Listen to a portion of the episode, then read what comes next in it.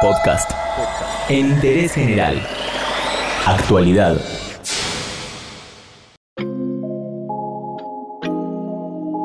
La justicia argentina ofrece algunos momentos que generan impotencia, dolor y angustia. Y también tiene algunas cuestiones que cuando uno las ve piensa que es mejor reírse para no llorar. Ahora en Interés General te vamos a contar la historia del coreano que no va a juicio en Chubut porque no le encuentran traductor. El protagonista de esta historia se llama Wang Du-shin el 17 de febrero de 2018 fue a la casa de su expareja en Puerto Madryn. El coreano llegó al domicilio vestido con ropa oscura y guantes de cuero. Golpeó la puerta y cuando su expareja abrió, el tipo directamente entró a las piñas. Por suerte, si se puede decir por suerte, un vecino escuchó los gritos de la mujer y pudo intervenir a tiempo. Ese vecino logró evitar que la mate. Después de ese episodio hubo una denuncia y el coreano quedó detenido, acusado por intento de homicidio doblemente agravado por el vínculo y por ser cometido mediante violencia de género.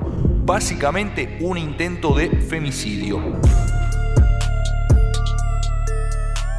La detención y su estadía en prisión no pasaron inadvertidas casi nunca realmente. En marzo del año pasado, es decir, muy poquito tiempo después del intento de matar a su ex, el coreano ya era noticia nuevamente. En la cárcel había bajado 14 kilos porque no le gustaba la comida.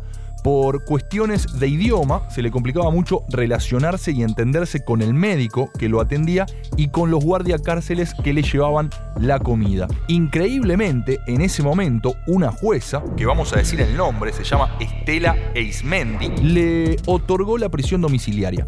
Ese beneficio igual le duró poco porque la justicia pudo determinar que por más que bajó de peso, estaba en perfectas condiciones de salud y adentro de nuevo. Increíblemente, sí, de nuevo increíblemente, el coreano vuelve a ser noticia. ¿Por qué?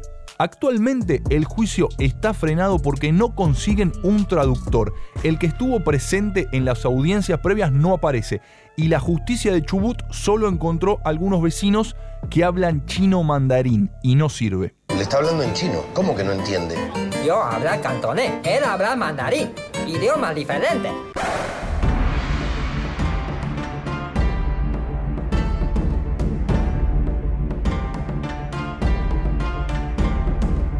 Pero a este hecho insólito hay que sumarle otra cuestión. El abogado defensor del coreano tampoco está yendo a las audiencias últimamente. ¿Por qué?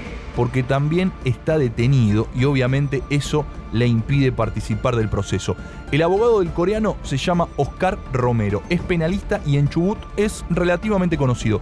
Los que no tenían idea de quién era Romero lo terminaron de saber en abril de este año cuando quedó internado y después detenido. Romero discutió con un tapicero y le disparó con una pistola que tenía silenciador puesto. El tapicero herido le clavó un destornillador en el cuello. Los dos al hospital y el abogado del coreano encima con custodia. Para poder seguir trabajando, por ejemplo en la defensa de Du Jin, Romero pidió su libertad alegando que tiene fueros por ser conjuez en distintas causas civiles. Dijo que tenía necesidades laborales y que las condiciones carcelarias eran malas. Pidió, en tal caso, poder salir a trabajar incluso usando una tobillera electrónica, pero todo fue negado y sigue en prisión preventiva.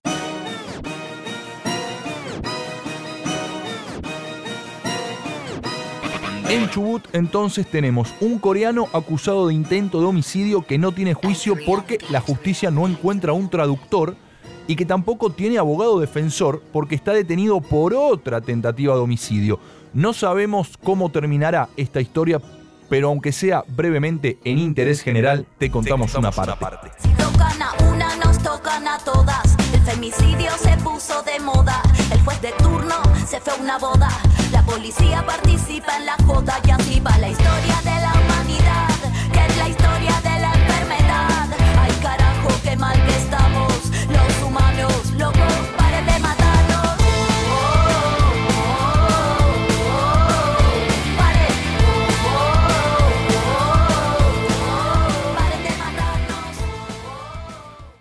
Entérate de esto y muchas cosas más y muchas cosas más en interésgeneral.com.ar.